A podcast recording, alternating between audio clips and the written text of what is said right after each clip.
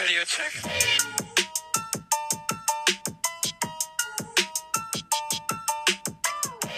Moin moin meine Freunde und damit herzlich willkommen zur vierten Folge unseres Formel 1 Podcasts Lights Out. Die Formel 1 Saison hat begonnen, das erste Rennen ist abgeschlossen und es gibt viele neue News für euch. Marlon ist auch wieder mit an meiner Seite. Servus Freunde und ja, ich würde sagen, viel Spaß bei Folge 4 von Lights Out. Heute reden wir auf jeden Fall über die spannenden Ereignisse aus dem Bahrain Grand Prix 2021 und auch über die starken Leistungen von Red Bull gegenüber Mercedes dieses Jahr. Dann kommen wir auf jeden Fall noch zu dem Rookie-Debüt von Haas, dann noch zu den guten Leistungen von Yuki Tsunoda, dann noch zu Sebastian Vettels Desasterrennen, würde ich mal sagen, und dann noch auf jeden Fall zu Checos Comeback im Rennen. Das erste Thema, über das wir heute reden werden, ist das Thema mit ähm, dem Konkurrenzkampf zwischen Red Bull und Mercedes.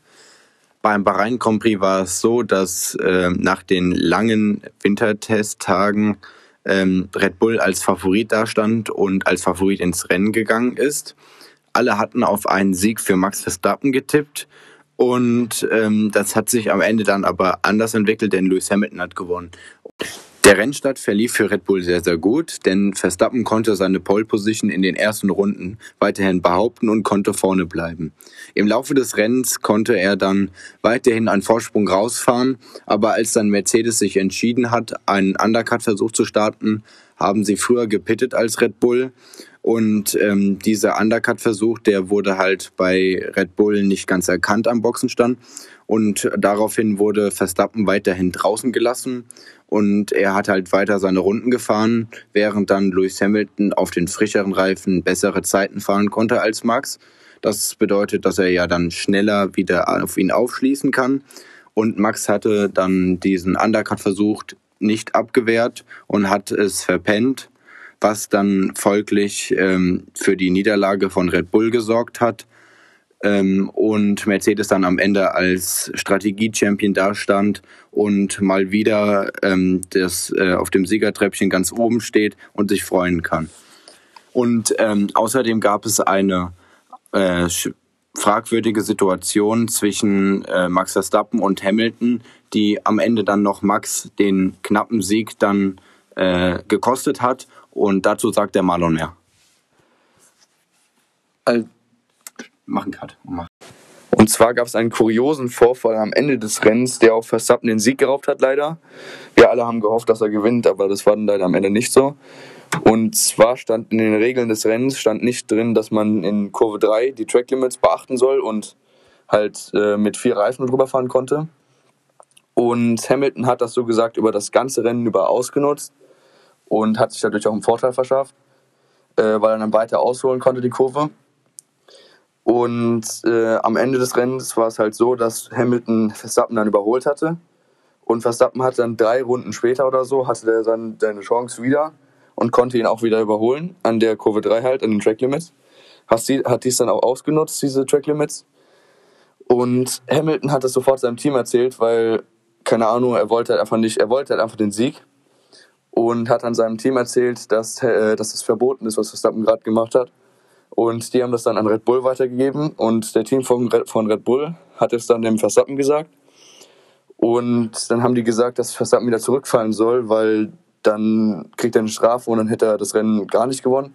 Er wäre wahrscheinlich noch Dritter geworden, anscheinend. Und dann ist dann Hamilton am Ende durchs Ziel gefahren und war dann sehr happy darüber anscheinend. nee, er war happy. Und Verstappen war halt sehr sauer darüber. Und auch wahrscheinlich sehr sauer auf sein Team in dem Moment. Aber anscheinend wusste Red Bull, also die wussten es wahrscheinlich nicht genau, dass diese Track Limits da ausgeschaltet waren. Und ja, im Qualifying und Training haben die halt existiert, deswegen dachten die wahrscheinlich, dass die wieder existieren und dass sie irgendwas überlesen haben oder so, aber dies war dann nicht so. Und das hat dann auch sein, äh, dem ersten Fahrer von Red Bull den Sieg geklaut. Jetzt kommen wir auf jeden Fall zum nächsten Thema und das wäre das Thema Haas. Äh, Haas hat auf jeden Fall momentan die meisten Probleme in der Formel 1, da sie aus einem Fahrerfeld von zwei Rookies bestehen und sie dadurch keine Erfahrung von einem größeren Fahrer sammeln können, zum Beispiel Magnussen oder Grosjean, da beide aus der Formel 1 ausgestiegen sind. Und ähm, jetzt kommen wir aber auf jeden Fall erstmal zu Mazepin und nicht zu Mick Schumacher. Zu Mick Schumacher kommen wir nachher aber noch. Also, der erste Fahrer, über den wir heute reden, von Haas, ist Nikita Mazepin. Der hat es als einziger äh, geschafft, nicht über die Ziellinie zu kommen, denn er hatte einen Vorfall in der ersten Runde des Rennens, bei dem er sich über den Körper rausgedreht hat und sein Auto in die Wand gesetzt hat, was einen direkten DNF für ihn bedeutet hat. Und ähm, viele haben das auch schon erwartet, da wir schon im Qualifying und Training äh, viele Dreher von ihnen gesehen haben, die auch für andere Fahrer die Runden versaut haben durch die gelben Sektoren, die dabei auf der Strecke äh, sind. Und ähm, dadurch, äh, durch diese ganzen Dreher, gab es jetzt auch einen kleinen Meme, der im Internet unterwegs ist, denn jeder nennt ihn jetzt Matze-Spin. Den Matze-Spinala. Spinala. Der Matze-Spinala, nein. Und ähm, ist schade für ihn, auch äh, wenn er nicht so beliebt ist, denn es ist immer wichtig für so einen jungen Rookie halt die Erfahrung zu sammeln, die halt er jetzt nicht sammeln konnte und Mick Schumacher halt schon eher. Auf jeden Fall hat am Anfang jeder Rookie seine Chance in der Formel 1 verdient, da es am Anfang auch sehr schwer ist, sich an die neuen schnellen Boliden zu gewöhnen, da diese auch viel schneller beschleunigen und mehr Gänge haben. Und in diesem Rennen hat man halt gesehen, dass Mick Schumacher die ähm, Chance besser nutzen konnte als Mazepin, da Mazepin, wie gesagt, in der zweiten Kurve direkt rausgeflogen ist und Mick Schumacher das Rennen gut zu Ende gefahren hat, auch wenn er sich auch einmal gedreht hat. Dadurch hat er natürlich seine Erfahrung mit dem Auto gesammelt und konnte, denke ich mal, kann er diese im nächsten Rennen auf jeden Fall besser nutzen. Und Mazepin, denke ich mal, auch, weil er aus seinen Fehlern gelernt hat, was er nächstes Mal nicht mehr machen soll. Und denke ich mal, wird das nächste Rennen mal besser werden. Das nächste Thema auf unserer Liste ist das gute erste Rennen von Yuki Tsunoda bei Alpha Tauri. Und zwar hat Yuki Tsunoda ein starkes Rennen geliefert. Er ist am Ende auch auf der P9 gelandet und hat es auch als schlecht bezeichnet, was ich irgendwie nicht denken kann, weil das Rennen war super. Als Rookie aus der Formel 2 ist er halt auf die P9 gefahren. Er hat im Vergleich Und- halt zu den anderen Ja. Fahrern halt Punkte geholt. Und äh, Alonso, so gesagt Rookie, auch wenn er schon vorher in der Formel 1 war. er hat viel in seinem- Erfahrung gesammelt und war auch schon mal Weltmeister. Also er hat eigentlich mehr Erfahrung als der gute Yuki Tsunoda, aber Yuki Tsunoda war halt einfach besser in dem Rennen. Hat er verdient Und hat, hat er auch wirklich verdient. Auch wenn er es als schlecht betitelt hat, aber das ist was anderes. Das verstehe versteh ich nicht, dass er das Ja. als schlecht betitelt hat, weil er hat krasse Divebombs im Rennen gezeigt, hat gut Überholmanöver gezeigt, ähm, hat eine generell gute Rennpace gefahren und ja. Und das Team war auch am Ende sehr stolz auf ihn und war auch sehr glücklich, dass sie diesen Fahrer besitzen dürfen. sie dürfen ihn Ja, einfach besitzen. gekauft, ja, ja. genau, ähm, sie dürfen ihn halt besitzen. Und wa- warte mal, war er vor Pierre Gasly? Ja, oder? Ja, der hat einen Ja, genau. in der ersten Ja, Runde genau, er hat ja in der ersten, das können wir auch kurz noch sagen, äh, und zwar hat Pierre Gasly in der ersten Runde ähm, ist er dem guten Daniel Ricciardo aufgefahren und hat seinen ganzen Frontblätter damit beschädigt, musste dann direkt nochmal in die Box und hat damit auch sein Rennen so gesagt aufgegeben, also aufgegeben im Sinne von, er war dann ganz weit hinten im Feld, Punkten. aus den Punkten, genau. Und Yuki Tsunoda hat es dann doch noch geschafft, äh, wenigstens zwei Punkte zu holen, oder? Zwei Punkte, Punkte, ja genau, zwei Punkte zu holen. Und dann haben sie wenigstens schon mal im ersten Rennen was geliefert.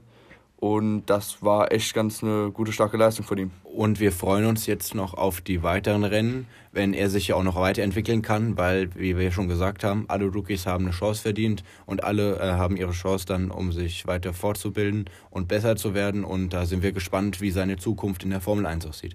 Und ich könnte mir auch dann gut vorstellen, dass er irgendwann, weil Pierre Gasly, denke ich mal, wird nächstes Jahr bei Red Bull fahren, denke ich mal, dass er auch dann in diesen höheren Teams mitfahren wird, wie, was gibt's noch, McLaren könnte, könnte er irgendwann mal mitfahren. Wenn Oder- Ricciardo dann wieder Platz macht. Ja, wenn Ricciardo Platz macht. Oder, na, ich meine ich mein im Sinne von in ein paar Jahren und dann könnte er irgendwann bei guten Teams fahren. Alpha, äh, Alpi, Alpin. Alpha Tauri ist auf jeden Fall auch ein gutes Team bei den Rookie-Teams, aber bei den Rookie-Teams. Bei den schlechteren Teams oder bei den Schwesterteams, sage ich mal. Und dann Ja. würde ich sagen, war es ganz gut. Der nächste Fahrer in unserer Liste hat ein eher schlechtes Rennen geleistet. Wenn man ehrlich ist, auch eher ein Desasterrennen. Und zwar ist es der vierfache Weltmeister jetzt in einem Aston Martin, der gute Sebastian Vettel. Und zwar hat er echt schlechte Sachen im Rennen gefahren auch und schlechte Überholmanöver und hat er auch viele andere Fahrer beschuldigt für das, was sie nicht gemacht haben, sondern er dran schuld war. Und darüber reden wir jetzt. Und zwar ähm, lief es für Sebastian Vettel ja schon die zuvorigen Jahre bei Ferrari nicht so toll, äh, wodurch er dann sich auch endgültig entschieden hat, das Team zu wechseln. Jetzt ist er ja bei Aston Martin und für ihn lief es jetzt direkt im ersten Rennen wieder so schlecht wie bei Ferrari, sogar noch schlechter zum Teil. Und ähm, das lag daran, da, dass er halt ein schlechtes Qualifying gefahren ist, die Pace nicht hatte, glaube ich, die Konferenz, äh, ihm hat auch, glaube ich, die Konzentration gefehlt. Und ähm, dazu kam dann noch, dass er die gelben Flaggen während des Qualifyings ignoriert hat und einfach weitergefahren ist. Und dadurch auch nochmal eine Strafe bekommen hat und dadurch seine Zeit auch in dieser Runde nicht gezählt hat. Und durch diese Gridstrafe wurde er halt dann an den letzten Platz des Feldes versetzt, ist dann von P20 gestartet und hat sich, glaube ich, auf P15 ja, hat vorgearbeitet. Auf P, hat sich auf P, äh, P4, äh, P, P14, genau, äh, P15 vorgekämpft. Hat, zwar hat er fünf, äh, fünf Leute überholt, ist aber trotzdem das, den, äh, das Rest des Rennens ähm, halt auf dem 15. gefahren. Und das ist eigentlich eher eine schlechte Leistung und ja. Ähm, das lag unter anderem an der Strategie. Äh, das Ziel von Aston Martin war es, eine Einstoppstrategie zu fahren, äh, was ein großer Fehler war, da auch schon viele andere Teams eine Einstopp eingeplant hatten, aber dann im Laufe des Rennens gemerkt haben, dass das mit einer Einstoppstrategie nicht gut laufen wird, weil andere Teams das äh, vielleicht auch anders machen können, um dann vor sie zu kommen. Und deswegen wurden dort die Strategien geändert. Aston Martin hat das nicht gemacht. Das war das erste Verhängnis, was äh, für, für Vettel kam. Und dann hatte er noch ein, einen kleinen Crash mit Esteban Ocon am Ende der Stadtzielgeraden. Wo er ihn auch dann beschuldigt hat. Er so gesagt ist er dann, der äh, Ocon ist in die Kurve gefahren, hat schon natürlich auf die, war natürlich auf der Ideallinie dann ist ähm, der gute Vettel ist dann hinten hinter ihn gefahren und ist ihm dann draufgefahren, wodurch er sich leicht gedreht hat und hat die Kontrolle verloren und hat ihn dann beschuldigt, dass er die Linie ge gewechselt hat und äh, alles falsch gemacht hat, was er da in dieser Kurve gemacht hat. Und ja, dazu kann Simon noch was sagen. Also, wie Marlon schon gesagt hat, Vettel wollte überholen, Ocon ist seine Linie gefahren und ich finde es dann halt auch nicht cool, dass äh, Sebastian äh, dann direkt sich bei seinem Team meldet und die Schuld bei Ocon sucht. Ja. Und das zum Beispiel jetzt, äh, muss ich sagen, zu Leclerc. Er sucht zum Beispiel immer die Schuld bei sich selbst, das finde ich sehr gut. Ja, ja. Und ähm, am Ende hat sich Vettel, glaube ich, noch entschuldigt, aber ja. Aber nochmal zu Leclerc, man hat ja auch äh, zum Beispiel in dem Aserbaidschan-Rennen, wo er in die, äh, bei der einen Kurve in die Wand gefahren ist, hat er sich selbst erstmal selbst an die Nase gepackt und gesagt, I'm stupid, ich bin dumm, das war dumm, was ich gerade gemacht habe. Und Vettel hat halt erstmal die Schuld bei den anderen gesucht, damit er nicht schlecht dasteht. Und das finde ich halt sehr ehrenlos, so gesagt, auch von ihm. Und das ist echt nicht nett. Ja, aber wir haben, glaube ich, äh, nach dem Rennen gab es einige Szenen, wo er direkt zu Ocon gegangen ist. Das war dann halt schon wieder fairer, dass er sich direkt entschuldigt hat.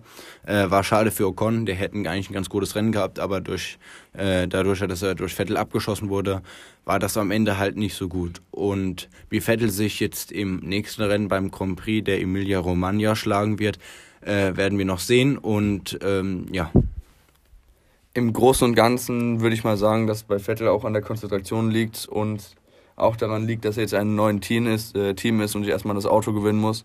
Und auch gleichzeitig noch daran, dass er so gesagt ähm, das Team nicht enttäuschen will und dann so aufgeregt war, dass es ein bisschen verkackt hat.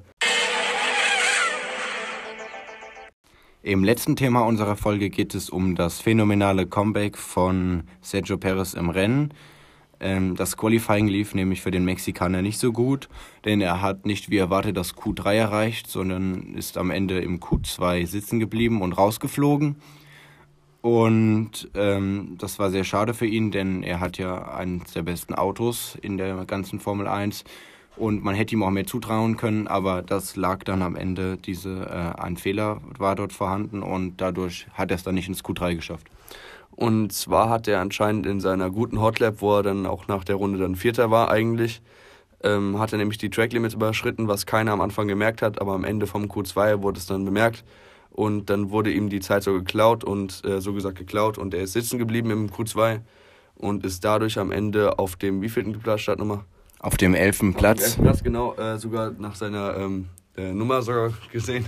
Aber auf jeden Fall ja. ähm, wäre es eigentlich sehr schade für ihn, weil er eigentlich besser ist und er es eigentlich besser gekonnt hätte. Hat einen besseren Platz man hat, verdient. Man hat, er, hatte, man hat ja gesehen, dass er auch Vierter geworden wäre und wäre sogar wahrscheinlich, äh, wäre dann im Q3 noch besser gewesen dann, wäre er wahrscheinlich so auf dem dritten, vierten gestartet. Aber dadurch ist er dann auf dem 11. gestartet und hatte halt noch ein kleines Problem gehabt. Und zwar war das dann so, nachdem er schon sein schlechtes Qualifying hatte mit dem 11. Startplatz, ähm, hat er gesagt, dass er jetzt äh, nicht aufgeben will und sich aufs Rennen konzentrieren will, damit er vom 11. dann nach vorne fahren kann. Und ähm, aber als dann das Rennwochenende begonnen hat, also der Sonntag dann war und das Rennen angefangen hat, die Einführungsrunde. Hatte er in der Einführungsrunde ein paar Probleme und zwar war es so, dass plötzlich sein Motor ausgegangen ist und es einfach nicht mehr funktioniert hat. Und dann ist er so gesagt zum Ziel gerollt, zum, zu seiner Startposition. Und das war dann so, dass er am Seitenrand stehen geblieben ist und nichts mehr funktioniert hat. Dann musste er in die Box und ist dann am Rennstart nicht dabei gewesen und dann, ja.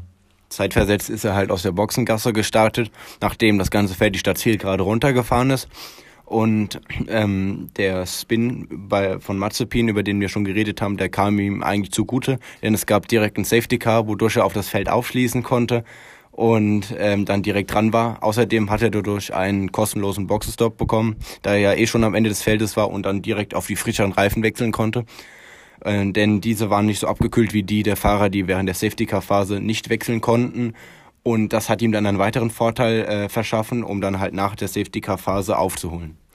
Äh, dadurch hat er dann bei dem Restart so gut abgepasst, dass er dann am Ende des Rennens ähm, so weit gefahren ist, dass er dann Fünfter geworden ist. Leider hat er nicht wie im ähm, letzten Bahrain-Rennen äh, die Last to First Challenge gemacht, aber dafür die Last to Five, äh, Fifth, Five, Fifth, Five, Fifth Challenge. England ja, ist eigentlich, rein. ja, kickt rein. Ähm, ist auf jeden Fall trotzdem sehr gut gewesen, eine sehr starke Leistung von ihm.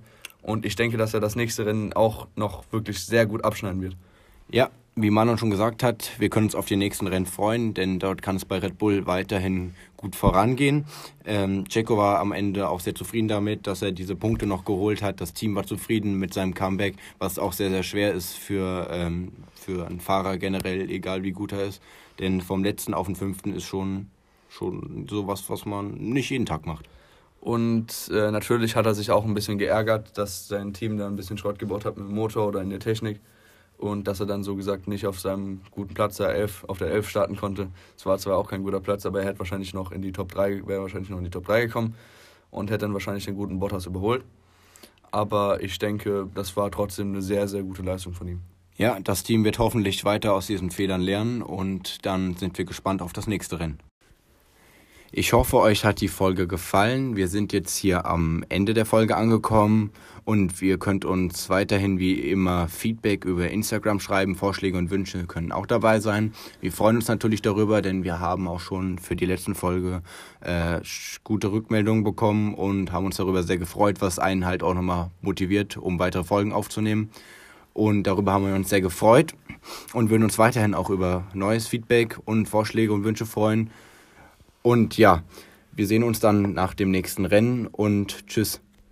Tschüss, bis zum nächsten Mal. Und jetzt kommen die Outtakes. Viel Spaß. Viele neue News für euch und der Marlon ist heute auch wieder dabei. Moin Leute. Ich habe vergessen, was ich sagen wollte. Und ab jetzt viele neue News, die auf euch warten. Sag einfach Hallo. Aber ich würde sagen, im Großen und Ganzen, er wird sich noch verbessern.